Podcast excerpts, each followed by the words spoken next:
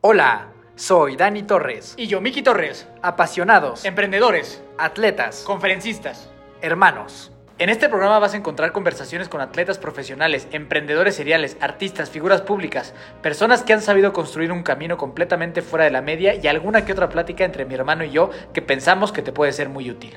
Puedes encontrar todo acerca de nosotros en hermanosdefuerza.mx y en nuestras redes sociales, arroba hermanosdefuerza o arroba hermanosdefuerza.even si quieres formar parte de nuestro equipo de deportes de resistencia. Solo envíanos un mensaje y con mucho gusto te explicaremos cómo trabajamos y cómo te ayudaremos a conseguir tus objetivos deportivos. No importa si es un atleta muy experimentado, con 15 Ironmans en la bolsa, o si es la primera vez que vas a correr 5 kilómetros en tu vida. Esta familia es para ti. Recuerda que también puedes ver todos nuestros episodios en YouTube para que tengas una experiencia más enriquecedora. Nos encuentras, obviamente, como hermanos de fuerza. Son Dani Torres y Miki Torres. Los hermanos de fuerza están aquí. En esta ocasión tuvimos con nosotros a Germán Silva. Germán es un exatleta olímpico, maratonista y emprendedor. Ganó dos veces el maratón de Nueva York, fue dos veces sexto lugar en Juegos Olímpicos, recibió el premio Príncipe de Asturias en 2014 y recientemente completó el proyecto Pinole, el cual constaba de cruzar todo México de norte a sur, dando un total de 5.057 kilómetros, equivalente a 120 maratones en solo 100 días. En el episodio del día de hoy platicamos principalmente de competir en dos modalidades diferentes en los Juegos Olímpicos, recorrer México corriendo, relojes y tenis con placa de carbón, fuentes de carbohidratos y por qué es bueno correr con sombrero. Y ahora sí, iniciamos. Mi estimadísimo Germán, Germán Silva, qué honorazo tenerte por acá. ¿Cómo estás? Bienvenido a Hermanos de Fuerza, tu nueva casa. ¿Cómo estás el día de hoy? Bien, Daniel, ¿cómo estás? Daniel y Miguel, ¿cómo están los dos? Eh, qué gusto eh, platicar con ustedes. Antes que nada, gracias por la invitación y pues este aportar nuestro granito de arena como debe ser en la vida. Sí, aquí me gustaría hacer una mención especial a Tania Hernández, que fue la que nos dio la posibilidad de tener esta conversación. Le mandamos ahí un fuerte abrazo, que no se pierde ningún episodio. Y bueno, gracias a ella también estamos ahora aquí los tres. Claro, a Tania no solo un gran abrazo, mi, mi, mi reconocimiento, mis respetos, una gran mujer, una gran mamá, una gran amiga, una gran atleta, alguien que, pues ahora sí que de quien eh, yo aprendí mucho como, como, como persona y hasta el día de hoy, eh, alguien de, de mucho respeto a quien, a quien quiero mucho, a ella y a su familia. Le mando un abrazo y bueno, pues este, eh, un gran saludo. Así es, le mandamos un gran abrazo a, a Tania. Muchas gracias por estar acá con nosotros, Germán. Te vamos a hacer las famosas preguntas de fuerza. Son preguntas de temas diversos para que la gente vaya conociéndote un poco más, ¿va? Vamos, vamos, vamos, claro, vamos Venga. dándole a ver este, a ver con qué, a, a ver con qué salimos. Vientos, vientos. Dinos algún punto de vista que tú tengas sobre algo que pocas personas coincidan contigo. Puede ser deportivo, puede ser personal, lo que tú, lo que tú sientas. A ver, qué, qué buena pregunta. A ver, ahí te va. Eh, sin dudarlo mucho, eh, creo que un atleta cuando se retira no debería entrar a la política eh, si no es su vocación, si no ha estudiado para eso, si no se ha preparado. No quiero decir que no lo pueda hacer, lo puede hacer, pero, pero se puede hacer muy bien y se le puede dar ese respeto, esa credibilidad a tu, a tu, a tu imagen, a todo lo que has construido. Puede aportar mucho si se preparan bien y lo hacen bien, no nada más por el hecho de que sea una oportunidad basado en aprovechar tus, pues ahora sí que tus, tus beneficios como atleta, ¿no? Eh, esos se deben de aportar de otra manera. Está Punto. buenísimo. Sí, sí, sí, totalmente de acuerdo. Está, está, está muy bueno ese punto de vista. Si pudieras viajar al pasado, ¿a dónde irías? A Tecomate, al ¿Por centro qué? del universo. Pues porque ahí eh, escuchas hasta la serenata de los coyotes en la noche, eh, ahí crecí, eh, y bueno, pues este, fíjate que cada vez que voy ahí me traslado al pasado, en el presente, porque sigue estando igual y Ajá. es un lugar que, que aprecio, que adoro muchísimo y que está muy apegado a la naturaleza, a, a, a, a la preservación a- al día de hoy, ¿no? Es un lugar que se ha preservado gracias a que todavía no entran mucha gente. Pero ahí crecí, ahí, ahí, ahí, ahí, ahí nos llevó mi, mi padre desde niños eh, y sigue estando igual. Está buenísimo, buenísimo. Si pudieras ser el mejor en todo el mundo para algo, ¿en qué sería? Correr. Sí, ¿verdad? Esa pregunta estaba, estaba fácil de responder. Y, y ahora, si pudieras tener un superpoder, así como de película de superhéroes, ¿cuál escogerías?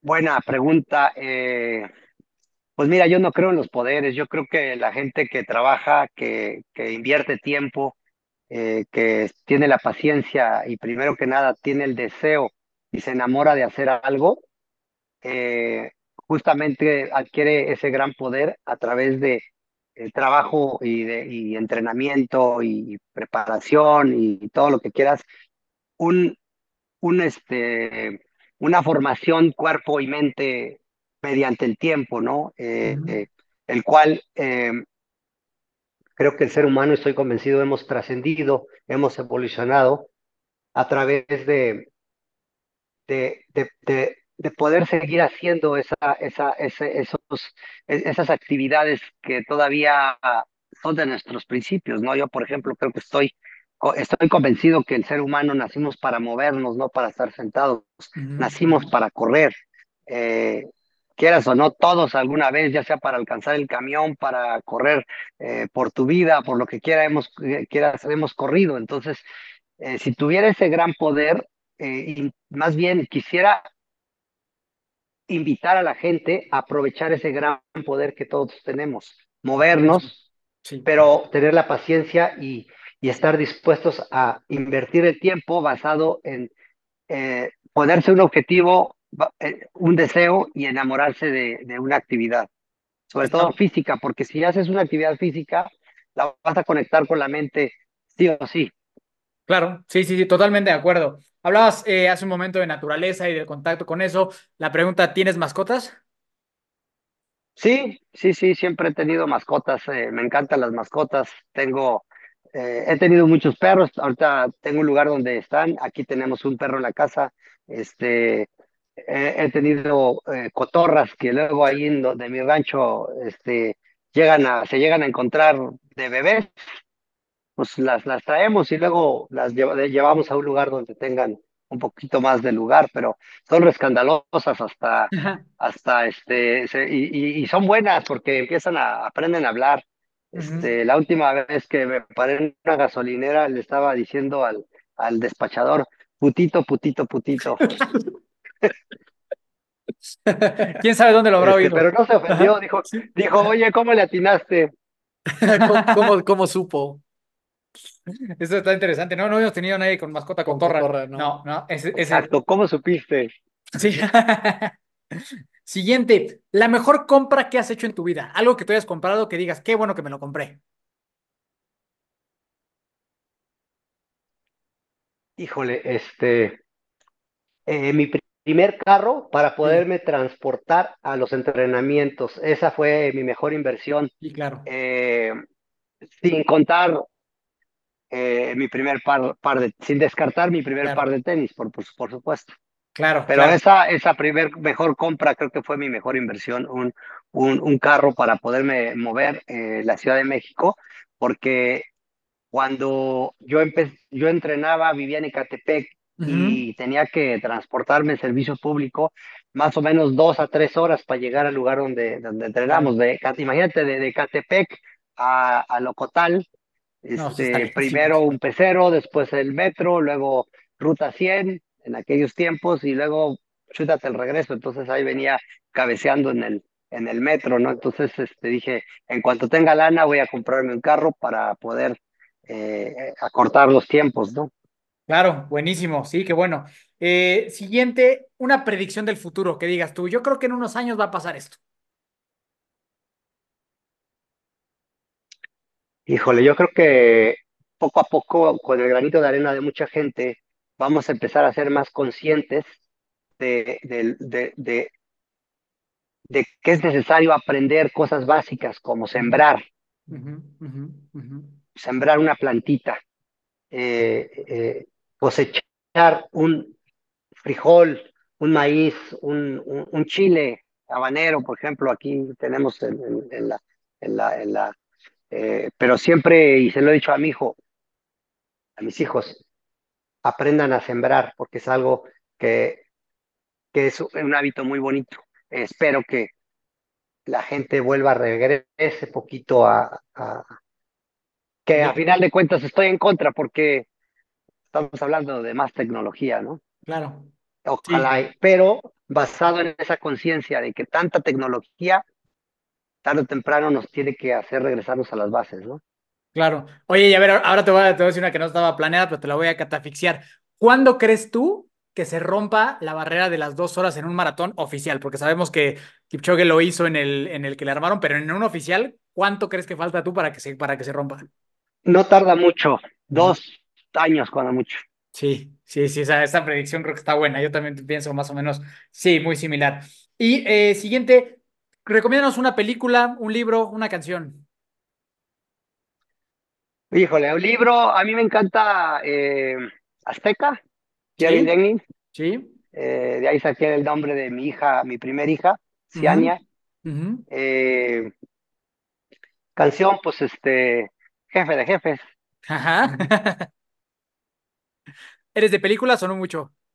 No mucho, no mucho. La verdad es que mi tiempo lo aprovecho para descansar cuando no estoy eh, ahí eh, ocupado y o entrenando o viajando. Eh, viajo mucho, sobre todo entre primavera y otoño a los majors, a los maratones. Entonces, y cuando no estoy este, viajando, estoy entrenando y tengo aquí, un, en, aquí vivo en, la, en, en Querétaro, este, entrenamos un grupo de gente. Entonces, ahí ando movido eh, y cuando tengo tiempos libres, en vez de ver películas que, que sí, a veces me gusta verla con mi hija Uri, que tiene ocho años, y, Sandra, mi, mi esposa, eh, pero, cuando, pero prefiero mejor irme al campo.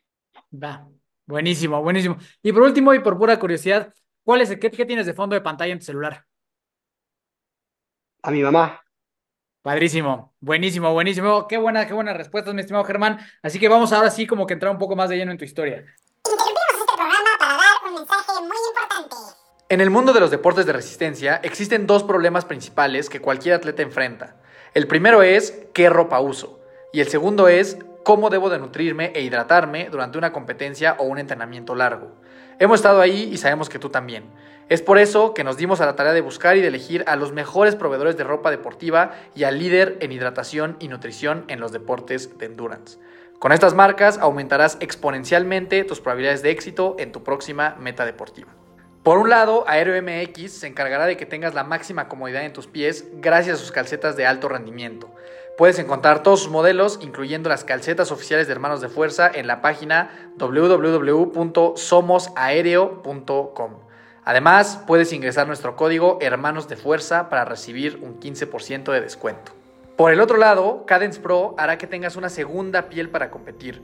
Playeras, trisuits, speedsuits, tank tops y mucho más puedes encontrar en www.cadencepro.com. Y ahora sí, continuamos. Sí, Germán, a mí, antes de que lleguemos a platicar de cómo eras de chavito y demás, que digo, ya conozco un poco esa historia, pero la gente creo que se va a ilustrar muchísimo, me gustaría que viajáramos al año 1994, ¿no? Maratón de Nueva York. Este momento, digo, y ojalá que podamos poner el, el video aquí en el, en el episodio de YouTube. Este momento en el que van corriendo primero y segundo lugar, y tú das la vuelta a la derecha y luego tienes que recomponerte y volver a agarrar hacia la meta y terminas ganando ese maratón. ¿Nos puedes contar un poquito esa anécdota? ¿Qué pasa por tu cabeza cuando das esa vuelta y cuando te tienes que recuperar? ¿En algún momento dudaste, dijiste, híjole, la neta, este sí ya se me fue de las manos? ¿O siempre supiste que te podías recuperar? ¿Cómo fue ese momento? Mira, cuando no, generalmente ya vas pasando el kilómetro 41 y ya estás pues, por el 42, eh, lo primero que traes en la mente sobre, todo depende de las circunstancias. En este caso específico, eh, yo iba enfocado a los últimos 200 metros de la carrera. Sabía que era más rápido que Benjamín en un cierre corto, que Benjamín Paredes. Este, entonces, pero también venía pasando un momento de, de un dolor en la parte izquierda del, del, del, del, abajo de las costillas, que lo único que pensaba era que ojalá que no este, incrementen, ¿no? Entonces, vas en una burbuja de esos situación entre la estrategia, entre el sentimiento, el dolor, pero también eh, es todo un ambiente en donde está repleta la calle de gente y desde, imagínate, desde los primeros 41 kilómetros viene una moto enfrente de ti que viene grabando todo el tiempo y además de otros vehículos. Entonces, con toda esa inercia vas generando una conexión, ¿no? Entonces, yo cuando veo, volteo justo en ese momento, ni me acuerdo que haya dado vuelta, simplemente volteo hacia arriba y veo que voy siguiendo una moto, una moto y hay muchos gritos atrás, pero ya no hay gente en el recorrido, ¿no? Entonces me percato en ese rato de que iba equivocado, ¿no? Pero es esa conexión eh, que, que dicen de un, que había un policía ahí que me estaba diciendo el camino de regreso, o sea, realmente es toda, toda esa burbuja de acontecimientos este, pero realmente yo fue más que nada esa conexión que traía con esa moto que automáticamente la seguí. Y no fue la única vez, me volvió a pasar eh, un año después o a final de año, eh, un año después en, en, Tokio, en un medio maratón. Este, pero tampoco ha sido el, único, les ha pasado a más gente. Eh, y, y, y en lo que está sucediendo en el momento, que no, que no estás ni pensando, ¿no? Y luego, y, pero, y cuando regresas, o sea, tú sabías que lo ibas a ganar de todas formas, o sí la dudaste de que, o sea, porque si pierdes, no. sí se pierde un cachito.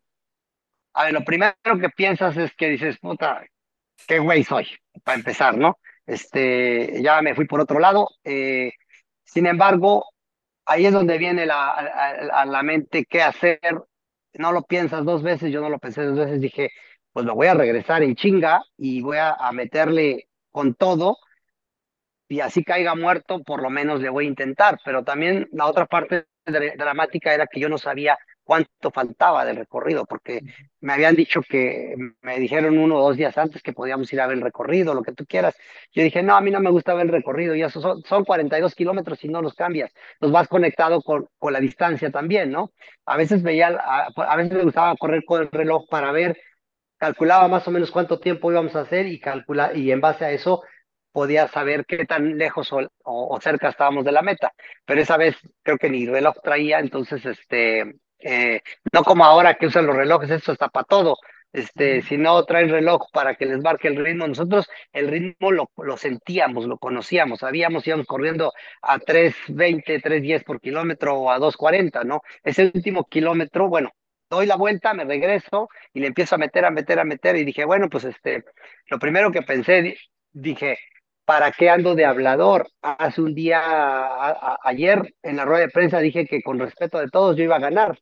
Pues dije, ahora, ahora, ahora cumplo, cabrón, por lo menos, ¿para qué ando de...? Y, y, y, lo mismo que pensé también, dije, pues jamás en la vida voy a volver a decir que voy a ganar una carrera, porque no sabes, es, es tan impredecible que de las... Ahora sí que del plato a la boca se cae la sopa, ¿no? Entonces, este... Eh, todo puede pasar, pero dije, pues a darle. Y conforme empecé a ver que se acercaba Benjamín, también se acercaba a la meta, ¿no? Y, y, pues esa era la parte dramática, pero al final, imagínate, eso, esos tres segundos de gloria me supieron al triple de lo que en condiciones normales te podría, te, te puedes saber, ¿no? Entonces, este, al día de hoy, eh, de ahí a, mi frase favorita es que tú te puedes equivocar en la vida, pero nunca te des por vencido hasta no cruzar una meta, ¿no? Uh -huh. ¿Y qué sensación tienes en ese momento? O sea, ¿qué se siente? A ver, para la gente que a lo mejor no sepa, estamos hablando de que ganaste el maratón de Nueva York. O sea, no, no lo ganaste en. O sea, fuiste el ganador de todo el evento a nivel profesional. O sea, no fue que ganaste tu categoría. ¿Qué sensaciones hay en ese momento? Eh, a ver, eh, justo es eso, la sensación. Hay, no se, es, una, es algo que no se puede describir. Eh, entonces, yo creo que hasta a ustedes les ha pasado, a todos nos ha pasado, porque es igual. O sea, no se puede describir esa sensación de, de, de, de gloria, de los tres segundos de gloria. Son tres, cuatro segundos de gloria en donde cruzas la meta y dices, a todas, hayas ganado, hayas hecho tu mejor marca, hayas quedado último, o tu, la primera vez que lo acabaste, o que se lo hayas dedicado a alguien, o que o cualquier cosa, eh, por eso siempre digo que no hay maratón igual cada maratón que he corrido en mi vida ha sido distinto y siempre han tenido ese granito, esa, esa, esa, esa parte de, de todo, de sufrimiento, de, disfrutar, de dolor, de satisfacción, de todo esto, pero esos tres segundos de gloria los puedes sentir si cruzas la meta, ganas o, o llegas en último, pero cumpliste tu objetivo. Es, yo creo que es un gen del ser humano, ¿no? Que traemos eh, en, nuestro, en nuestros, pues ahora sí que nuestra, este, nuestra genética, ¿no? Y es mente-cuerpo. Es como por cumplir un sueño, ¿no? O sea, como que independientemente de cuál, de- independientemente de cuál sea, pues la sensación es esa, ¿no? La de cumplir mi sueño. Así es. Eh, eh, bueno, a ver, yo un año antes ya había ganado ese maratón. ¿Por qué? Porque vi a otro corredor mexicano que ganó Andrés Espinosa y yo dije, el próximo año yo voy a ganar ese maratón porque yo entreno con él, lo conozco, conozco sus capacidades físicas, conozco las mías, y simplemente me voy a poner a entrenar y el próximo año lo voy a ganar. Entonces, era para mí un, un, un trato hecho, no era que a ver si voy a ganar. ¿Por qué? Porque yo lo había visualizado. Es más, cuando entrenaba, practicaba cómo iba a levantar las manos cuando cruzara la meta, ¿no? Se me olvidó a la mera hora cómo, cómo ya salió, salió, ni me acuerdo, pero, pero, pero, ah, sí, creo que sí, pero, pero te juro que fue distinto a como yo los, lo practicaba antes, ¿no? Sí. Este, pero sí, cada, y cada maratón eh, eh, pu- eh, es distinto en, en, en, en situaciones, ¿no? La segunda vez que corrí, eh, que gané, se lo dediqué a mi padre porque había fallecido tres, cuatro meses antes. Y, así cada, cada vez es, eh, puede haber un, un fin distinto, pero el sentimiento, cuerpo, mente, eh, es muy similar. Ujú. Oye, Germán, aquí tengo dos preguntas. Ahorita una de lo que mencionaste. ¿Qué tan relevante consideras que es esta parte de la visualización y de neta comprártela de que vas a conseguir ese sueño? Te digo, en tu caso era ganar este evento, pero a lo mejor para una persona pues es nada más terminar un maratón eh, a nivel amateur, ¿no? ¿Qué tan importante crees tú que es esta parte de verte lográndolo de manera constante y verdaderamente creer que lo puedes conseguir? Es, es, es todo, es importantísimo, porque si no compras tú esa, esa, esa idea, si no compras ese, ese reto, no lo vas a hacer. O sea, es como cuando dices, ah, voy a correr un maratón, pero no te inscribes. ¿no? Entonces, si tú te inscribes, ya te empiezas a visualizar que, que lo vas a, a- te visualizas cruzando la meta, independientemente del tiempo y todo. Yo, yo, yo, yo, yo también no sabía el tiempo que iba a ser, pero yo sí estaba muy convencido que iba a ganar. E- Y toda la estrategia la vas haciendo durante la carrera para ganar. En parte es inteligencia para llevar una estrategia basado en, en- en- en cómo se van presentando, las presentando las cosas, pero por otra parte es, es irte acercando e ir pro- propiciando el momento, ¿no? Y la manera de, porque te puedes quedar atrás y ves que se van y, y, y- dices, pues que se vaya, ¿no? O se va y dices, pues lo voy a ir alcanzando poco a poco, ¿no? Pero, pero sí, cada carrera es, estratégicamente es, es distinta. Sin embargo, tú te visualizas desde antes y, y vas propiciando las condiciones para, para que suceda, ¿no? Y, y te juro que estoy seguro que, que todos los atletas el día de hoy que buscan ganar se, se deben de visualizar. Quienes no lo hagan, la están regando, hay que hacerlo. Sí, sí, yo estoy completamente de acuerdo contigo. Y ahora me llama mucho la atención este tema de los, de la falta de gadget deportivo que había en ese momento, ¿no? La falta de relojes. ¿Tú crees que esta parte de tanta tecnología que hay hoy, tantos relojes, tantas maneras de medirte un millón de cosas, Los tenis con placa de los tenis, carbón. o sea, tan, tanta tecnología, ¿crees que ha sido algo positivo para los corredores? Porque imagino que en, los tiempos en los que tú competías de esta manera, pues tenías una, una conexión brutal con tu cuerpo. Que, y con tus sensaciones y con la velocidad y la respiración y demás, que creo que ahorita, pues el reloj de alguna manera se hace como el dictador de todo lo que vas haciendo en la competencia y yo muchas veces tengo dudas de qué tanto eso es positivo o negativo. ¿Tú cómo visualizas esta parte que has vivido pues la transición de uno a otro? Claro, mira, yo creo que la tecnología, eh, tanto en los tenis como en los relojes, está bien, pero hay que saberla usar. A lo mejor voy a derribar todo, toda, toda, to- todos, este, las reglas del marketing, pero en realidad, a ver, el Tarahumara corre con guaraches y sin reloj, y te puede marcar el ritmo tan exacto eh, como el corredor más experto que pueda haber, eh, de, de, acuerdo obviamente a, a, a, las condiciones, a sus capacidades y a los ritmos. Eh, por ejemplo, yo no he dejado de entrenar y de correr en la pista, porque la pista es donde te, ha, te haces como maratonista o como corredor de 10.000 o como... ¿Por qué? Porque ahí es en donde aprendes a, a controlar los ritmos. Si tú vas a una pista, no, generalmente, pues una pista mide 400 metros por el primer carril. Y, y las matema esas matemáticas no fallan. Dos vueltas y media son mil metros, ¿no? Este, eh, y así, cuando corres un 3000 son siete vueltas y medias. A ver, ¿cuántas, cuántas vueltas son 5000 metros? ¿Ustedes saben? Así de bote pronto. Como 13. 12 y media, ¿no? Dos, ajá, sí, sí, 25, 10 mil. Como 13, como 13. Eh, como 13, no, es que, es que son 400 metros, y, pero entonces, ¿qué pasa?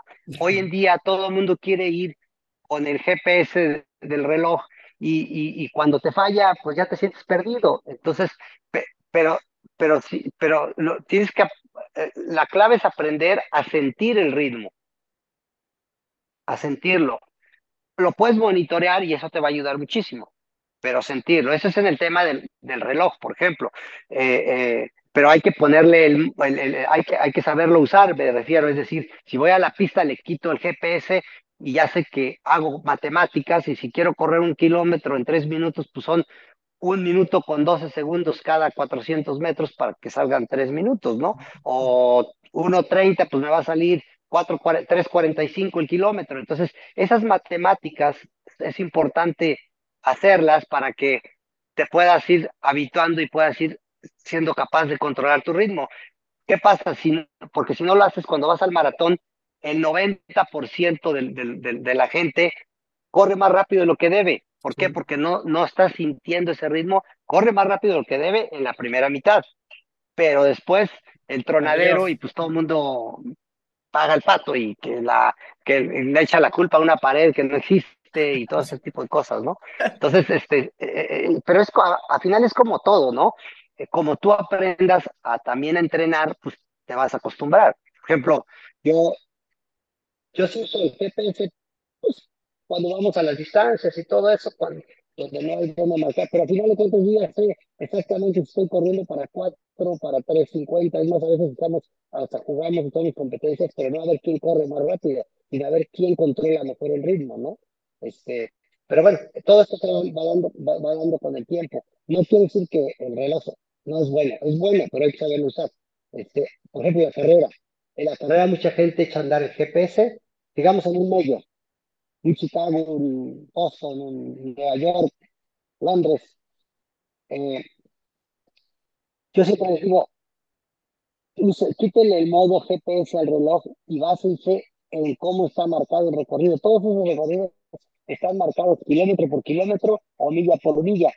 Entonces simplemente es matemáticas. Si tú sabes que vas para, para correr cuatro horas tantito abajo, pues es 5.40, 5.45 por kilómetro.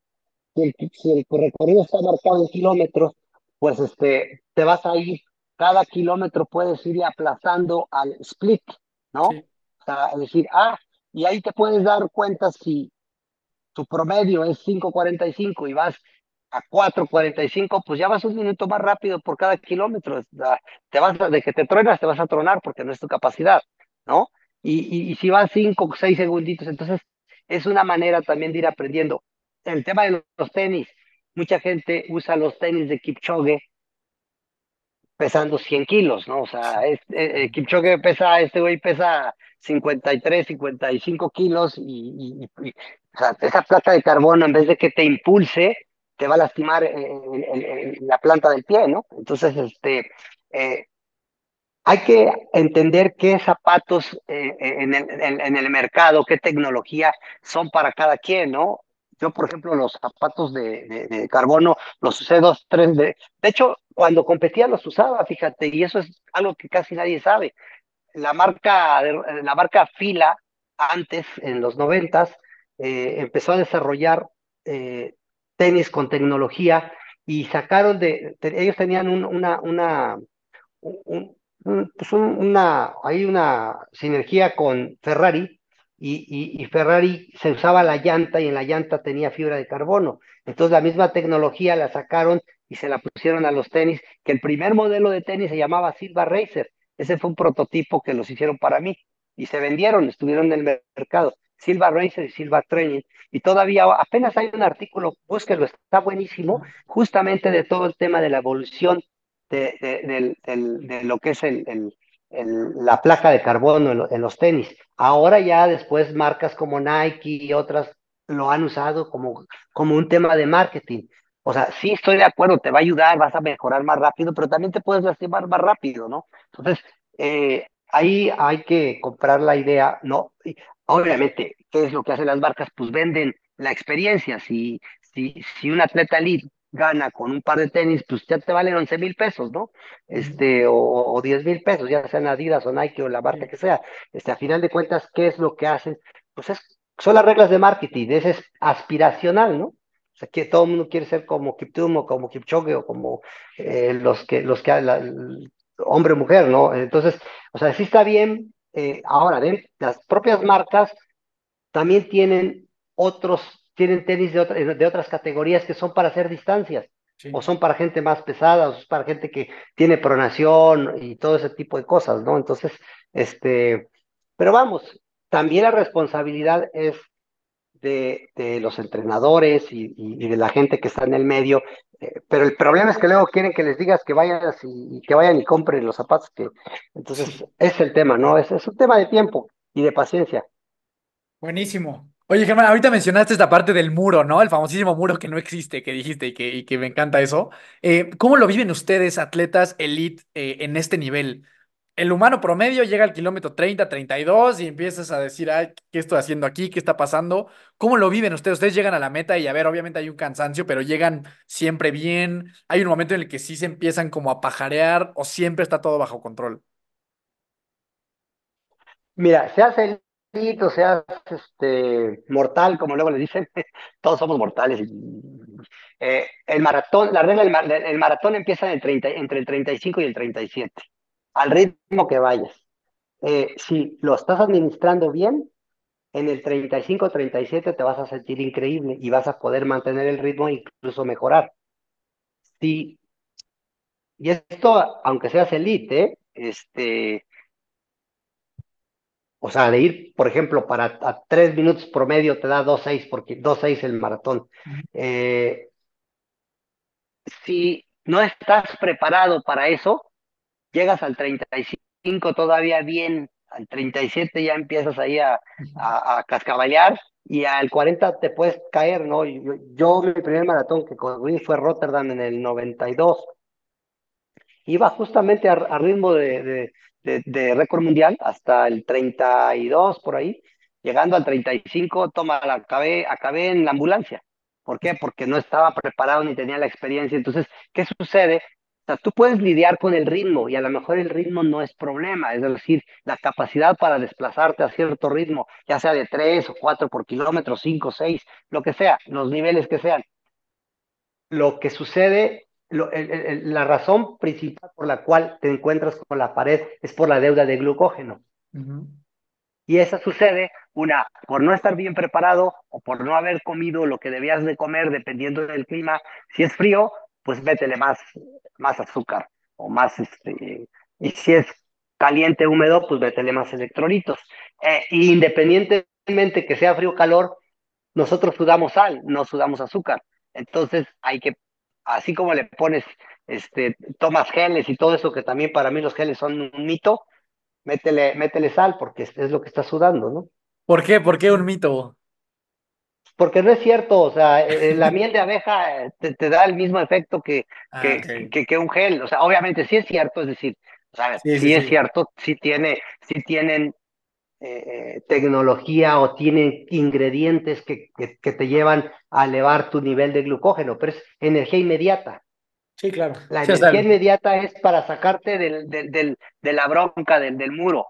Y es entre el, o sea, entre más pronto la empieces a consumir, te va a ayudar, porque va, va, ahora, dependiendo, porque si abusas de la, del, del, del, del gel, pues después ya no te hace efecto, ¿no? Y no hay gel que sustituya al entrenamiento tampoco. Si no entrenaste, olvídate. Por más que eh, el tema que mucha gente les mete la idea que gel, gel, gel, al final estás todo todo atascado de la panza y, acaban vomitando, ¿no? Este, ¿Por qué? Porque pues el estómago también se va, se va afectando. Entonces, eh, hay que saber exactamente cuándo empezar y qué cantidad, porque te da lo mismo que te tomes la mitad del gel o que te lo chutes completo, ¿no? O, menos de la mitad, incluso a mí un gel me llega a alcanzar para, para tres, cuatro tomas, pero, pero prefiero tomar miel de abeja de flor de naranjo, no la cambio. Oye, oye ¿y eso desde que competías así en Elite, también te aventabas la, miel de abeja o en ese, en ese tiempo que te aventabas? Eh, en el primer maratón, nada, por eso acabé como acabé. Después, justamente me llevé el segundo maratón que fue en Londres en el 94, abril.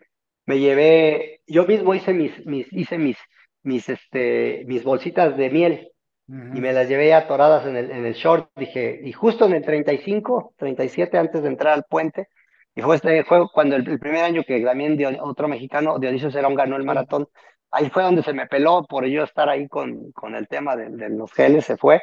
Y este, perdón, de la, de la miel, se fue y ya no lo alcancé, pero me, me, aguantó la, la, cuerda para llegar bien, ¿no? O sea, pero solo usabas uno, uno, o sea, una bolsita de. No, no, no, me llevaba dos, tres bolsitas y ahí te las vas este, chiquiteando. Hoy en día sigo llevando miel, pero empiezo desde el 20, el 21 y cada, hasta, es una manera de irte divirtiendo, me gusta irme divirtiendo, es decir, eh, en un puesto de abastecimiento tomo eh, agua, luego el otro la bebida isotónica que estén ahí, y luego miel, y luego sal, sal de mar, sal de grano.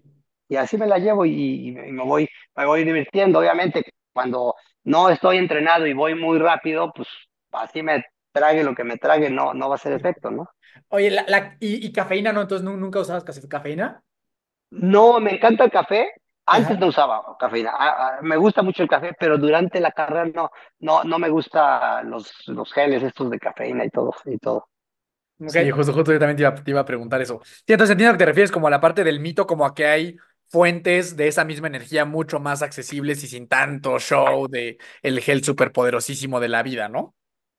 Mira, puedes correr tu maratón sin tomarte un gel ni nada dulce si te preparaste bien y vas a llegar bien, con la propia hidratación que tengan ahí. Agua, bebida isotónica, agua, bebida isotónica. De por sí la bebida isotónica, todos los que hay en el mercado tienen mucho azúcar. Entonces, lo que pasa es que abusamos mucho del azúcar, todo el mundo. ¿Por qué? Porque estamos acostumbrados al día a día. Este, todo el mundo se toma el café con azúcar, o sea, el azúcar es, es como y en todos los productos, tú agarras un producto y si no está dulce no te gusta, ¿no? Entonces, el, cuerpo lo hemos acostumbrado, pero pregúntales a los tarahumaras, esos, eh, ellos, ellos, este, en el pinole no le ponen azúcar. Sí, y esa es una fuente de carbohidratos muy cañona. El, el pinole que tiene el maíz tostado molido tiene, aparte de una hidratos de carbono eh, compuestos, tienen tienen muchos minerales y eso es, eso es justamente lo que te hace, lo que te provee la energía de largo tiempo, ¿no? Ok, que ahorita nos vas a contar ya de ese reto Pinoli que me parece una, una locura, ese, es eso que hiciste. Este, pero si cuéntanos un poquito vamos más atrás, ¿cómo eras de chavito?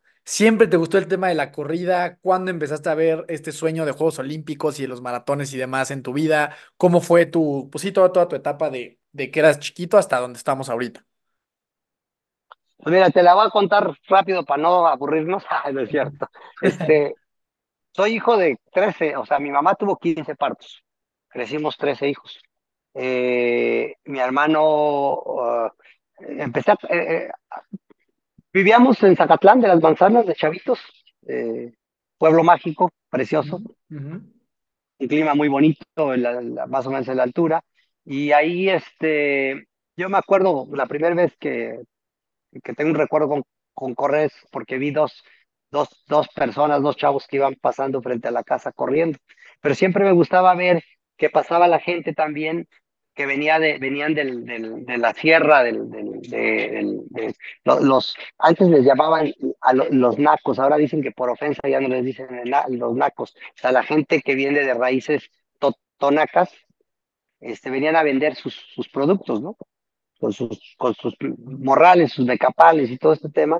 y siempre llevaban, iban, iban a un trotecito, un trotecito, un trotecito, no, no, no iban caminando, un trotecito para llegar a la plaza y vender sus, sus productos, ¿no? Y de regreso en la tarde ya iban más rápido, ya después de haber vendido, ¿no? Unos ya iban con el pulque y lo que tú quieras, pero, pero, pero iban, iban, iban rápido. Entonces, eh, me llamaba mucho la atención del movimiento y todo este tema, y pues de niño yo empecé a jugar a correr a, a, raíz de ver estos, a estos corredores. Este, ya pasó el tiempo, me fui a Veracruz, vivimos, eh, para ir a, a, la escuela iba corriendo porque estaba como a cuatro o cinco kilómetros la escuela de, de, mi casa. Mi casa era, había como tres casas nada más en, en, en, esa zona, ¿no? Mi vecino más cercano estaba a un kilómetro, yo creo. Y, este, eh, y ahí crecimos y pues crecimos jugando a correr. Uh -huh.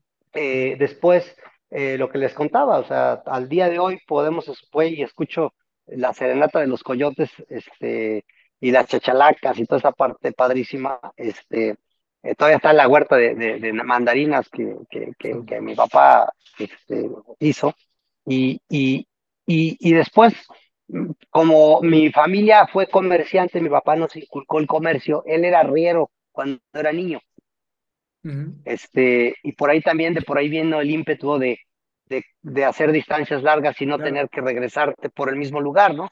Entonces, este, eh, mi papá empezó a llevarse a mis hermanos a Guerrero, a Chilpancingo Guerrero, y llevaba naranjas, frutas, y pues pusieron un puesto de, de, de, naranjas, de frutas, y entonces los mayores empezábamos a, a, a, irnos para Guerrero y los más pequeños se quedaban en, en el rancho, ¿no? Entonces, este, eh, así fue que me fui creando con la educación también del comercio, ¿no? De servicio.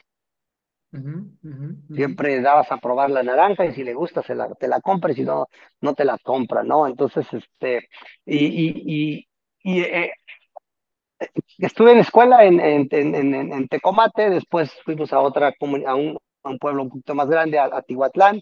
El tema es que cuando llegó el punto, en el momento en que tuve que escoger a ver qué, a qué me dedico a hacer, sí, claro. eh, no había lana para irme a, para pagar el pasaje del diario de Tecomate a, a este a, a, Tihuatlán. Entonces, para ya salir, ya saliendo de la secundaria para entrar a la prepa, me dijo mi papá, oye, ¿sabes qué? No hay lana, vamos, nos vamos a dedicar a, al, al, al, al, trabajo y al comercio, al campo y al comercio.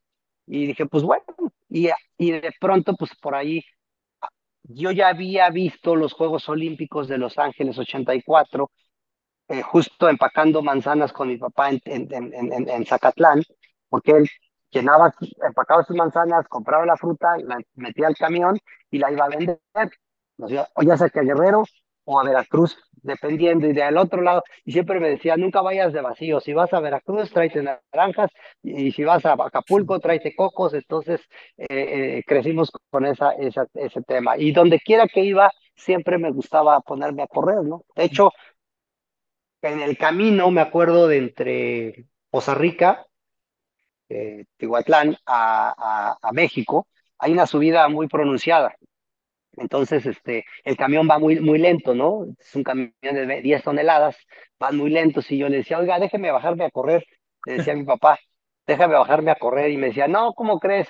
No te voy a dejar bajar a correr. Digo, ya total que me iba enojado todo el camino porque no me dejaba bajarme a correr. Hasta que una vez lo reté y le dijo, oiga, ¿a poco apuesto a que yo le gane usted su camión y yo corriendo, no? Ya, no, ¿cómo crees? Y ya total que al final lo convencí y este y cómo se llama, y, y, y, y, cada vez que pasábamos por ahí yo me bajaba a correr, ¿no? Entonces, este, así fue mi infancia, ganaste? así fui creciendo. ¿Le ganaste el camión? ¿Eh? ¿Y sí le ganaste el camión? Lo que pasa es que pues, mi papá tampoco me, me, era que me dejaba, ¿no? Era como que, pues, este, pero me decía, bueno, solo con una condición, si llego, si yo llego primero que tú ahí arriba, te dejo. Entonces, en las bajaditas que había, pues yo me le colgaba al camión atrás, ¿no? Ya después, un poquito de maña, ¿no? Para, para, para no quedarme, pero, pero eran, eran, eran momentos padrísimos, eh, hasta todavía me acuerdo de eso. Este, y, y así, así fue la, la, la, la, infancia, hasta que decidí venirme a la Ciudad de México precisamente porque mi papá decía, o te dedicas al, al, al campo, a mi comercio, a, a, ayudarme, porque yo para, pues para que te dediques a correr, ¿no? Hasta que, de hecho, entré a un club de atletismo en Poza Rica, Veracruz, a, a un amigo mío que en paz descanse eh, tenía un periódico que justamente la primera vez que fui a, a una carrera ahí a Costa Rica no me conocían y quedé en segundo lugar en una carrera de 10, ki- de 5 kilómetros y a la mera hora de la premiación no me dieron mi premio, ¿no? Este, y, y mi papá todos los días compraba el periódico La Opinión y lo leía, ¿no? Entonces, este, ese día compra el periódico al otro día y decía, llegó fresco como la- una lechuga sin sudar la camiseta, hizo trampa. Este, eh, no me creyeron que yo había Sí, quedado en segundo lugar, ¿no? Entonces, este, eso me ayudó porque después, eh, después, este, al otro día llego y me dice mi papá, a ver, pa- ven para acá, tenía buenas frases, a ver, hijo de la chingada, ven para acá, este, eh, mira, me enseña el periódico, hiciste trampa, yo no te he enseñado a hacer trampa, me dice. Digo, no, pa, yo no hice trampa, le juro que sí, quedé en segundo lugar. Dice, ah, bueno, pues ahora voy a arreglarlo, ¿no? Me dice, entonces espera como mi pase para volver a, Para a- volver, a Ah, competir para volver. Ajá. Sí, para demostrar y, que era y verdad. demostrar que, demostrar que sí era yo, no el que, el que había corrido. Y justamente a la siguiente semana me, me meto a, a otra carrera, pero había un medio maratón. Era un medio maratón, llegué a todo dar y había un buen corredor, Artemio Navarro. Él, era, él, él estaba en el ejército y, y, y ganaba todas las carreras, porque aparte era un lugar muy, muy húmedo, muy caluroso, y estás hablando, estás hablando de que estamos corriendo a las 4 de la tarde, ¿no? A esa hora hacían las carreras en Costa Rica. Qué raro. Este, entonces, este, no, esa vez acabé casi en el hospital porque me deshidraté muy gacho, pero estuve en el, al frente, pues, total, acaba el medio maratón. Eh, me mandan a llamar al, al periódico, justamente al, al- a las oficinas del periódico, y yo lo primero que dije, en mi- en que pensé, dije, puta, hace ocho días o hace 15 días, m- m- me, ahora sí que me dijeron que hice trampa, ahora no acabé, me van a meter a la cárcel. Yo dije, sí, estoy seguro que me van a meter a la cárcel. Este, voy, llego y, y, y está el director del periódico y me dice, a ver, ven pa, compa, pásale, compa, ya, manda a traer al, al, al, al, al, al- reportero y dice, a ver, eh, Pacheco, ven para acá, hijo de la, hijo", le dice, ven para acá, hijo de la chingada. Y dice, este, ¿Qué no te he dicho que cuando escribas, investiga? Es este, este cabrón corre, es, es, es muy bueno para correr. Dice, este, yo iba en una moto ahorita corriendo y lo vi hasta el kilómetro 10. No cualquiera le aguanta a Artemio Navarro corriendo 10 kilómetros y tenía 16 años, menos de 16 Era años, no, chavito. 14, 16 años, estaba muy chavo. Entonces este, me dice, oye, ¿no quieres participar, pertenecer a mi club? El club Antonio Villanueva. Este, y yo decía, dije, puta, de esto estoy pidiendo mi limosna, ¿no? Que, alguien. Entonces a lo que voy es que ese fue el proceso de mi infancia a cuando ya me, me dediqué. Este hombre me ayudó muchísimo a, a- a entrenar, después me dijo, oye, eh, échale ganas, me vine a la Ciudad de México, estuvo incluso pagando mis, mis, mis, mis, mis, mi hospedaje, mi alimentación en el Comité Olímpico los, en los primeros años, ¿no? Cuando no me saltaba. O sea, ese fue como tu, como tu padrino de toda esta aventura.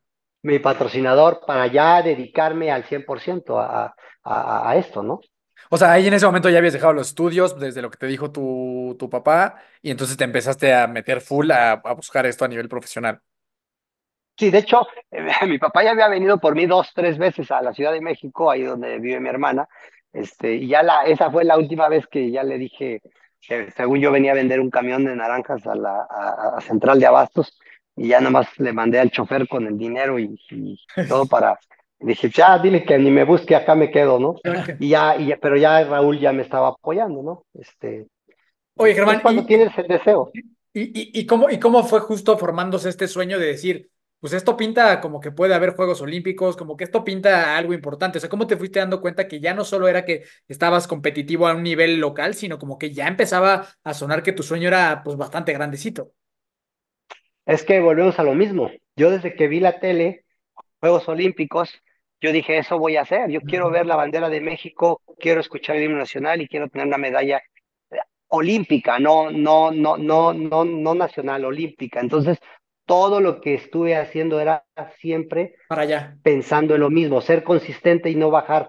Y todo el mundo llegaba, eh, te digo, en México, la, la, la primera vez que llegué a- al Comité Olímpico y todo eso, todo el mundo en la federación, incluso de atletismo, me decían, oye, es que estás muy chaparrito, mira, ves estos cabrones cómo corren, estos te van a, te van a traumar, te van a, te van, regrésate a tu pueblo, me decían así, con esas palabras, aquí te van a traumar. Entonces yo con más razón decía, no, ni más, o sea, yo, yo sí le voy a, le voy a echar ganas y me voy a dedicar a entrenar y voy a trabajar y, y, y había otros chavos más talentosos que yo, este, pero pues no tenían esa disciplina y, y ese, ese deseo y esa, esa, es, esa visu- visualización de a dónde quieres llegar, ¿no? Obviamente yo sabía que iba a ser por etapas, ¿no? Pero estaba dispuesto a invertir los años que fueran. Desde el día 2 que, que vi que vi que justamente Raúl González ganó medalla de oro en, en- en Los Ángeles, yo dije, pues me voy a dedicar a- al deporte y me gusta correr. No sabía ni cómo, pero tenía el deseo y las ganas y el otro día me, me, me puse a- a entrenar y ya eh, fui buscando y fui encontrando. O sea, la primera etapa fue, obviamente, en, en- en- también en Chilpancingo estuve entrenando un tiempo, estuve en, eh, ahí en, en, en Poza Rica, en, eh, y ya después me vine al Comité Olímpico, a México, ¿no? Pero no llegué al Comité Olímpico luego, luego, sino Sí, claro. este, ahí la anduve, la anduve buscando. O sea, realmente es, es que es un camino largo y que, que todo, cada, cada etapa, cada, cada etapa tiene su, tiene su, su magia, tiene, tiene su, eh, son, son ciclos, ¿no? Ciclos que se van, que se, que se tienen que ir cerrando. Ahí yo, yo aprendí una cosa bien importante. Eh, eh, física y mentalmente, los ciclos adecuados para prepararte son de tres meses. Hablemos brevemente acerca de la nutrición e hidratación en los deportes de resistencia. La ecuación es muy sencilla. Si tienes una correcta estrategia de nutrición e hidratación, podrás obtener el resultado que estás buscando. Si no la tienes, no lo lograrás. No te preocupes. Para eso es que tenemos como patrocinador oficial a Precision Fuel and Hydration, una marca reconocida a nivel internacional y avalada por cientos de atletas elite y miles de atletas amateur, como tú y como yo, que necesitamos de buenos productos para alcanzar nuestros objetivos deportivos. Ingresa a www.ggsports.mx y encuentra una variedad de productos que te ayudarán a evitar calambres, reducir fatiga, reponer la energía perdida y en palabras muy sencillas sentirte como nunca en la vida mientras estás haciendo tu deporte favorito. Obviamente tenemos un descuento especial para ti. Cuando estés finalizando tu compra, ingresa el código Precision10 espacio HDF, todo en mayúsculas y recibe un 10% de descuento. Ahora sí Cumples un objetivo y te dedicas a ot- y, te buscas otro, y así vas haciendo tus ciclos de, de entrenamiento y de, y de, y de preparación y de salud mental también, porque no hay mente que aguante un ciclo de un año completo preparándote para un maratón. O sea, tienes que, que tener gratificaciones constantes eh, de cada determinado tiempo. De hecho, dentro de esos eh, ciclos de, de los tres meses para prepararte para un maratón, hay que hacer un medio maratón, por ejemplo, ¿no? Ok. ¿Y cuándo llega este primer sueño cumplido de ir a los primeros Juegos Olímpicos? ¿Cuántos años tenías eh, y cómo fue esa experiencia?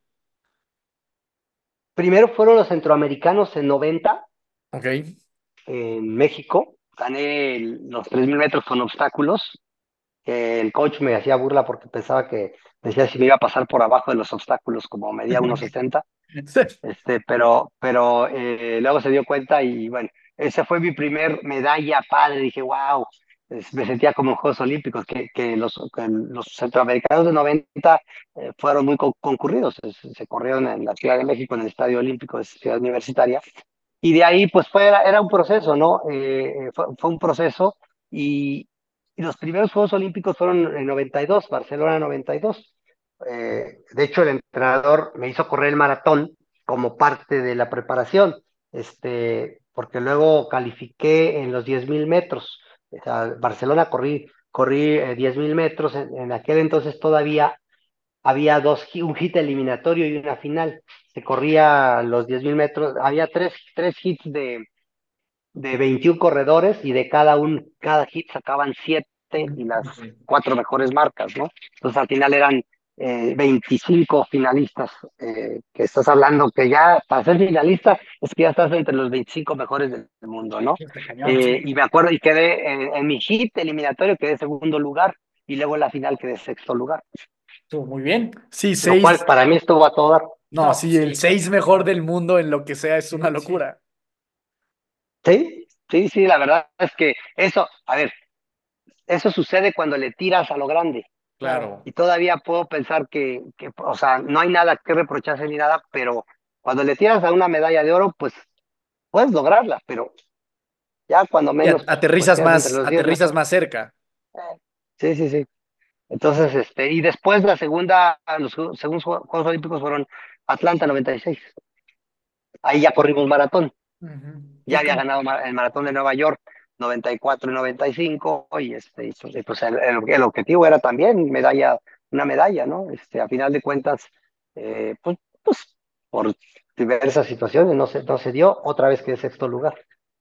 Ah. ¿Y cómo estuvo ese maratón? O sea, ¿cómo lo viviste?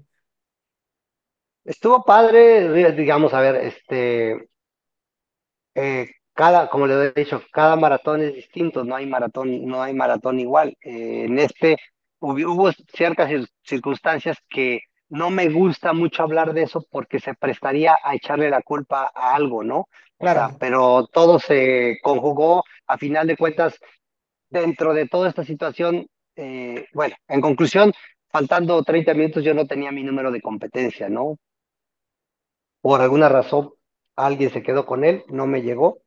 Yo desesperado por, por el número y no me llegaba y no me llegaba, hasta que ya me acerqué al comité organizador, le digo, oigan, no, no, no está mi número, no llega, ¿no? Este, eh, pues me tuvieron que hacer otro, ¿no? Pero del mismo número, porque pues ya estaban las listas hechas con un número, este, entonces no llegó el condenado, el, famoso número, y a la mera hora con las prisas, pues ya ni calenté bien, me puse unos tenis nuevos, llevaba dos pares, entonces en vez de agarrar el, par de tenis que era el, el bueno, los ya usados, usé unos nuevos y pues las costuras al final, desde el kilómetro 10 ya, ya, ya llevaba ampollas, ¿no? Ya, ya se veía la sangre ahí. Pero a final de cuentas, o sea, eso no fue la razón, simplemente pues es lo que es en cada carrera y cada carrera es distinta. Me acuerdo que llegamos, llegué a la meta y lo primero que un reportero, un periodista me dice, oye, ¿a qué se debe el fracaso, no? Y digo, espérate, ¿cuál fracaso? O sea, este, para mí esto no es un fracaso, para mí esto, este, es lo que es y lo tomo y, lo disfruté y lo que sea. Mejor hay que eh, aportar para promover a, inspirar a, la, gente a que corra, que haga deporte, que corran algún maratón, ¿no? Entonces de ahí sea, de ahí es que eso, esa, cada esa constante, eh, digamos, este, consistente manera de estar promoviendo que la gente se, se cuide su salud, invierta tiempo en ellos, pues ha dado, ha dado frutos, porque hoy en día hay mucha gente que le gusta correr y correr es una buena actividad. Sí, Es sí, una gran actividad. Oye, Germán, y aquí para ilustrar un poco a la gente, ¿cuál fue tu mejor marca en maratón? Eh, Mira, ahí te va. De 5000 metros, mi mejor marca fueron 13.26.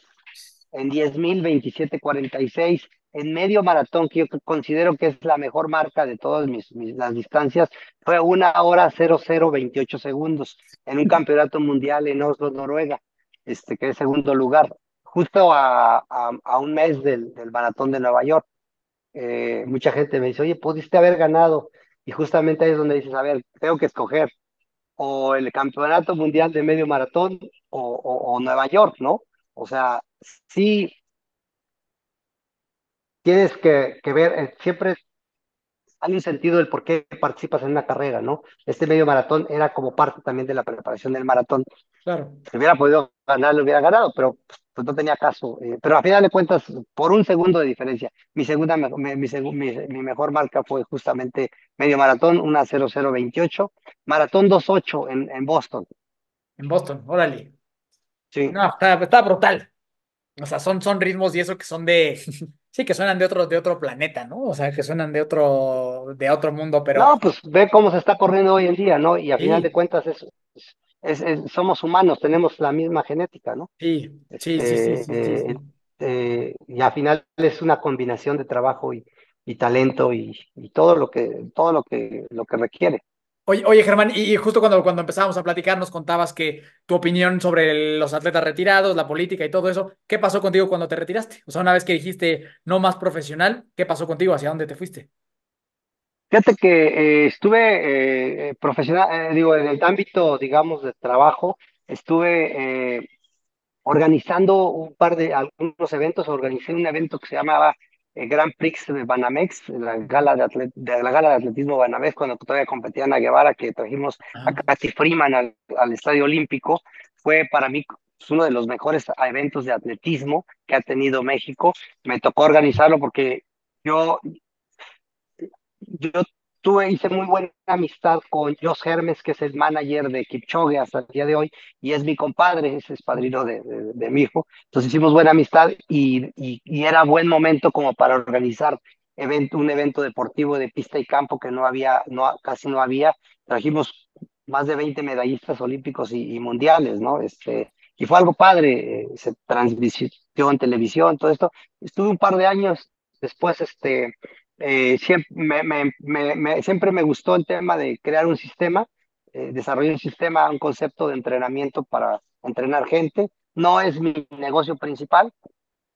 Hoy mi en día mi negocio principal es justamente llevar corredores mexicanos a los maratones majors.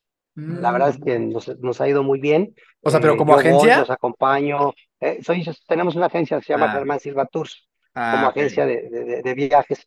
Ah, no, eh, pues que ya, por ya- cierto, ya, pues, ya sabemos ya- cuál va a ser la agencia oficial de Hermanos de Fuerza, porque mucha gente nos ha preguntado eso.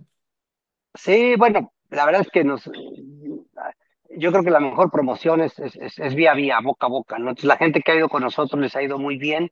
Eh, ahorita ya Berlín ya se nos acabó, Chicago también ya está por acabarse. La verdad es que ha habido un boom grande, Sí. este, pero también esta, esta manera de cómo los medios han, han hecho interesante que la gente vaya y participe y corra todos, es- está, está padre, ¿no? Este, eh, pero te digo, eh, entonces eso es lo que hago hoy. Pero un tiempo también ahí me, me piqué con el golf un rato, estuve jugando golf. Este, ahorita ya colgué los bastones de hace mucho tiempo, por ahí están.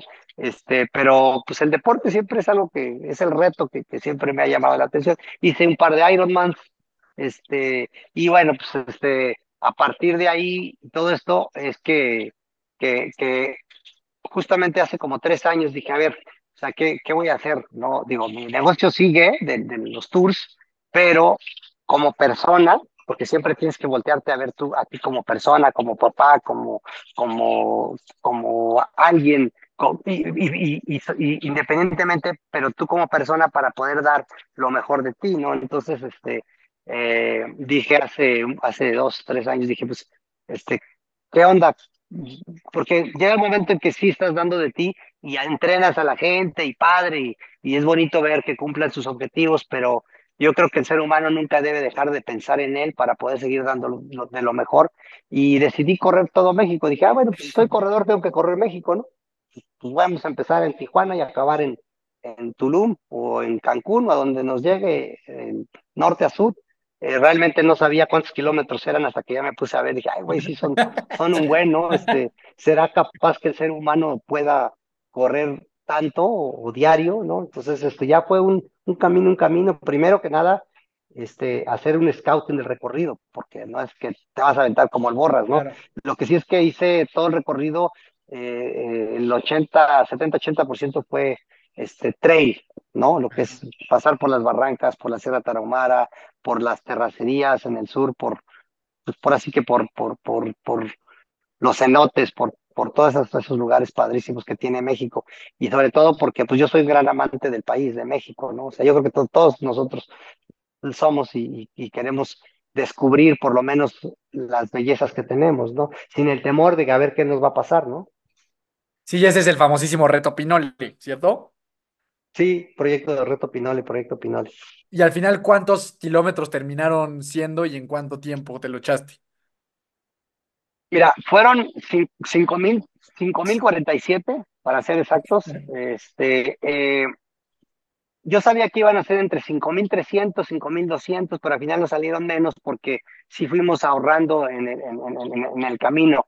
Digo, la Sierra Tarahumara mide un poquito más de 250 desde, desde Cerocahue, que es la parte alta, eh, frontera con Sonora, hasta casi frontera con, con, con- bueno, frontera con, con Durango, ¿no? Pero tienes que pasar por la Sierra Tarahumara. Este, Ujú. ahí, ahí, ahí, ahí nos acompañaron, me acompañaron como tres o cuatro guías, este, pero fue un- una cosa padrísima porque el haber, para, para mí fueron como unas, las mejores vacaciones de mi vida. Eh, tenía cinco años mi hija Uri, eh, y bueno, pues pensábamos que nada más iban a venir unos cuatro o cinco días, y al final ya no se quisieron regresar. Sandra, mi esposa, se quedó, y bueno, pues ahí nos fuimos, obviamente con un con un equipo de trabajo. Fueron, digo, los datos duros, 5.047 kilómetros, ritmo promedio más o menos 5.40, incluyendo eh, el pico de Orizaba, porque hicimos cumbre, hice cumbre que son 5.400 metros de, altura ahí, eh, también con un guía, padrísimo. Este, eh, el país de norte a sur de ascenso tiene ocho, casi 10 veces el Everest, son ocho mil y tantos metros de ascenso acumulado.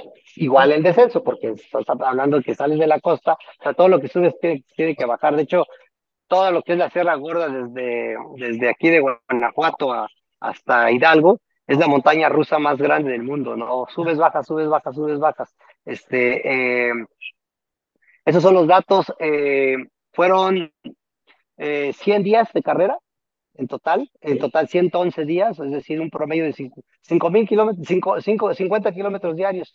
Eh, hubo muchos días de menos y tuvo que haber días de más para poder sacar el, el, el promedio. Hubo en- dentro del reto, cuando estábamos por este, eh, eh, ¿cómo se llama? Por, por este, por Yucatán, ya, ya, ya, lo que, ya lo que es la última parte, eh, quise hacer una semana completa de 60 y, fue es hasta ahora mi récord de distancia en, en una semana. Fueron este, 420 kilómetros, lo cual es, es una cosa padre. Que...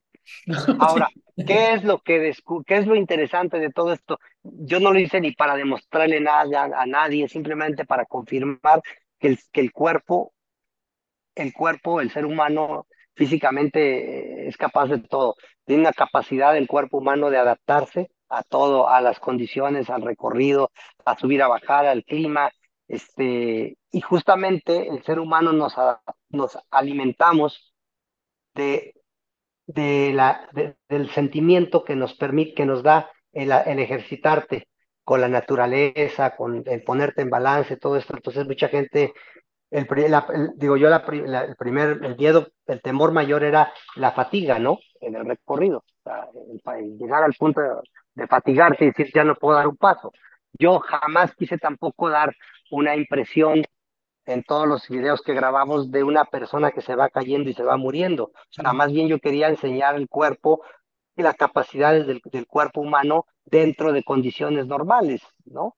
Este, el- no, sin el drama. Obviamente se me cayeron uñas, me lastimé, hubo tres días que, que acabé en unos, que tuve que ir a un hospital pa- para que me infiltraran y todo ese tipo de cosas, pero a final de cuentas me di cuenta que no hay infiltración que te quite un dolor más que llevar un buen fisioterapeuta, un masajista que, que esté trabajando todos los días, todos los días, y simplemente si de venir corriendo a 4.30 por kilómetro, pues le tuve que aumentar a 6 en algunas, cuando me lastimé, y ahí darle chance de aprender que no existe un dolor físico que no pueda, que no, que no llega el, que llega el momento que disminuye, ya no puede aumentar más. Cuando ya no, cuando ya no, ya no te puede doler más, de ahí empieza a disminuir siempre y cuando tú adaptes a tu cuerpo al ritmo y a todo este tema, ¿no?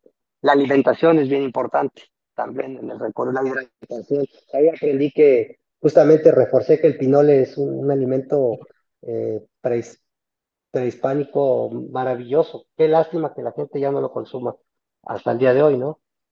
¿Qué, qué aventura y qué cosa tan, tan más interesante nos, nos cuentas, Germán? Digo, antes de ir, de ir cerrando, eh, nada más por pura curiosidad, porque es algo que, bueno, nosotros a veces lidiamos mucho. Platicaste de que hiciste algunos Ironman. ¿Cómo te iba con la natación? Porque a veces la gente que solo corre es una pelea en el agua tremenda. ¿Cómo te fue a ti? Pues mira, este, yo para empezar, cuando, cuando me comprometió, me, me, me eché el reto de, con justamente un amigo, un buen amigo de, de Tania y mío, ese Jack, estábamos platicando y ya me empezó a hablar del origen del Ironman y ya, y, me, y yo creo que después de una chela ya estábamos medios este, entrados y me dice, y le digo, pues sale, yo voy a hacer un Ironman. Ah, bueno, te veo mañana en la alberca. Ahí vamos al otro día. Dice, pues dale, empieza a nadar. Y pues yo solamente sabía nadar de, de perrito, ¿no? Este, no, no, no, no sabía nadar a tres brazadas, ¿no? Sí. No, hombre, nado 50 metros y se me, se me estaba saliendo el bofe, ¿no? Va, por aquí todo. Este, digo, pues es que, es que es una, es una actividad completamente distinta a tres brazadas, ¿no? Que, que pues, correr y todo, entonces este, es muy distinto. Eh, Me tuve que adaptar a- y aprender a nadar a, y luego pues horas de entrenamiento. Sí. Hasta el día de hoy sigo entrenando igual, nado y corro. Hago bici y corro. Siempre, y Jack me acuerdo que me dijo, oye, es que para el entrenamiento de, de Ironman, de triatlón, tienes que primero nadar y después correr. Luego hacer bici y después correr. Este, y, y justo sigo, así, sigo combinando esas actividades, me, me acostumbré. Este, pero, pero eh, sí, la, la, la natación fue lo que más trabajo me costó, ¿no? Sí, claro. Sí. ¿Y te, te gustaría hacer algún otro Ironman triatlón o ya fue como No. de despedida? No, ya, ya. Ya estuvo. Ya, ya, ya. No, es un show. Es- es- una vez se me olvidó la, la llanta de la bicicleta por allá tirada. Este, eh, es un show. Vas a una competencia, eh, los gogles, las, las, las, este, Sí, sí, eh, sí. no, es, este, no, no, y luego la bicicleta, el casco y todo, los- siempre se me olvidaba, a veces me echaba a correr, me, me subía a la bici y se me olvidaba el casco por ahí. Entonces, no, este, prefiero correr ahí nomás, estás un buen par de tenis. Y vámonos. Oye, Germán, y ya para No, terminar, y- la penúltima pregunta y luego la última y nos vamos también para ser muy respetuosos con tu tiempo. Eh, también vi que ahorita hiciste, o sea, o sea, un objetivo era como los majors, todos hacerlos abajo de tres horas, y vi que siempre traías el sombrero que traes ahorita, o un modelo, o no, el mismo o muy similar. ¿Hay algo, hay alguna cábala, hay alguna razón por la cual correr con el sombrerín? Fíjate que mi papá de niño me decía, este, eh, usa sombrero, porque no te vas a quemar, porque son muy frescos y todo eso, y este, y yo no le hacía caso, siempre usaba la gorra, la roga, la típica gorra, este, pero eh, eh, después de un tiempo me di cuenta que, este, que, que el sombrero es tan más, justamente más fresco, y el sombrero yo tenía un sombrero de mi papá, él falleció en el 95, entonces siempre lo guardé, lo conservé y un día me, lo puse, me puse a correr con él. Dije, ah, pues qué fresco, qué razón tenía mi papá y qué güey soy, cómo no le hice caso cuando era más joven, porque imagínate, este, este sombrero te puede aguantar corriendo a 250 por kilómetro y no se cae. Este, ¿por qué? Porque tiene un sistema muy, muy, muy, muy, muy sencillo de amarrarlo. Es un hilito, lo amarras y lo ajustas y, y- y no se te cae, ¿no? Mucha gente piensa que está pegado, pero no, se, se adapta. Este, eh, y, y- mm, por un, una por, porque la verdad es muy cómodo y la otra, pues también eh, es un recuerdo de mi papá. Qué Qué buena historia. Está buenísima esa historia de- del sombrero. Germán, así para despedirnos, si toda la gente el día de mañana despertara pensando algo, ese algo tú lo puedes decidir. ¿Qué sería? Tu superpoder es que mañana todo el mundo se va a despertar pensando esto que nos vas a decir. ¿Qué mensaje te gustaría que fuera? Inviertan un tiempo en su vida, en su estado físico, porque en consecuencia van a tener una mejor salud mental. Totalmente. El entrenamiento más difícil es el primer paso de la cama al piso para todo. Sí. Y Sí. ya una vez que lo haces, después lo vas a seguir haciendo, pero pues ¿para qué nos ponemos a profundizar tanto? Simplemente hay que hacerlo. Eh, la frase que me encanta y también es una frase que siempre comparto es que si eres capaz de trotar un minuto, eres un maratonista con potencial. Lo demás ya nada más es este, Sí, hacer seguir cinco, dando. luego diez, luego quince, ta, ta, ta, ta. Hay muchos sistemas de entrenamiento y, y muy buenos entrenadores, todo este tema. Y pues a final de cuentas, qué bueno que haya más, que sean más células, que, que, que sigamos motivando, generando. Pero al final el- lo, lo más profundo es que, que hay muy buena vibra siempre entre, entre, entre el medio de los corredores, ¿no?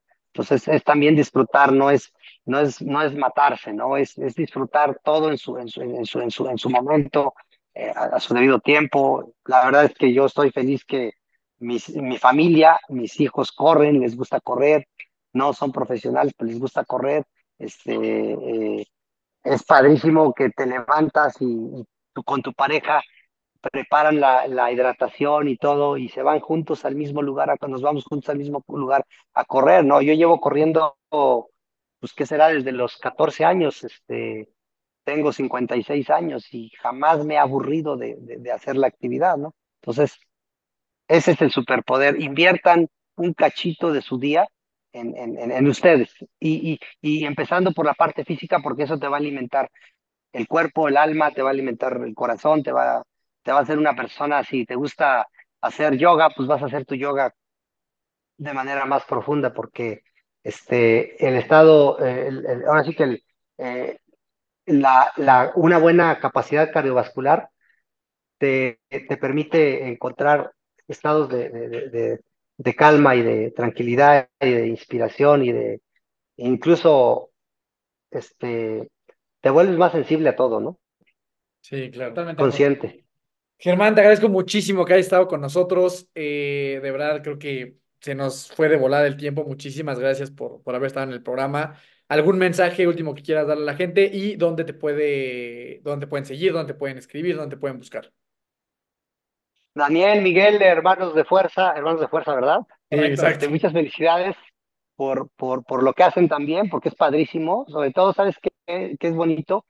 Ver en gente de la edad de ustedes, porque seguramente quedan entre los 30 por ahí. Sí, este, 28, ajá, 30 y tantos, sí. Casi pegándole a los 30. Eh, es una generación padre que, que vive sobre la vida instantánea, ¿no? Muy rápida, en los tres segundos, cuatro segundos, y pum, pum, pum.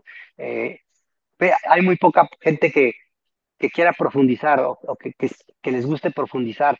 Y profundizar es importante, no, no es algo que debe pasar de moda, ¿no? Es, es bonito porque te puedes desplayar y, encontrar muchos temas padres. Entonces, este, la verdad es que no es por nada, pero felicidades y, y qué padre que están poniendo un gran grano de arena en, en, la, en, la, en la sociedad. Y pues nada, nada, ningún otro mensaje más que hay que, hay que seguir adelante y dejar de quejarnos de, de las pocas cosas malas que tenemos, porque eh, le podemos encontrar lo malo a todo, pero hay que, hay que buscarle lo bueno mejor, ¿no? Este, sin dejar de ser conscientes de, de las cosas buenas que, a las que hay que aportar. Ah, fantástico. Buenísimo. ¿Cómo te puede buscar la gente ahí en Instagram? Estás como Germán ah, Silva. Sí, Germán Silva corre en redes. Germán Silva corre. Y si alguien está interesado justo en lo que nos hablabas de la agencia, ¿dónde la buscan? O sea, si alguien quiere buscar. Germán Silva Tours, en, en, Germán, Germán Silva Tours en redes. Buenísimo. Este, también ahí estamos para, ahí está el contacto para quienes quieran animarse a un maratón. Este, si son capaces de tratar un minuto, son maratonistas potenciales. Todavía a octubre, noviembre, todavía llegan Chicago, Nueva York.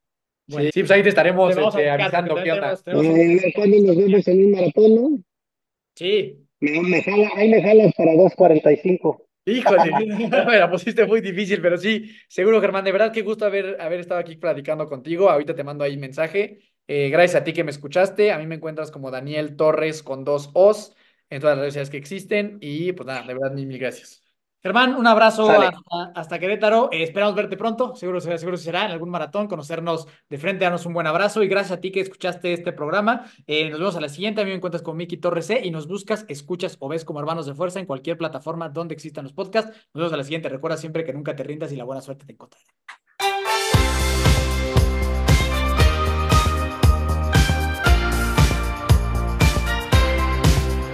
Na, na, na, na.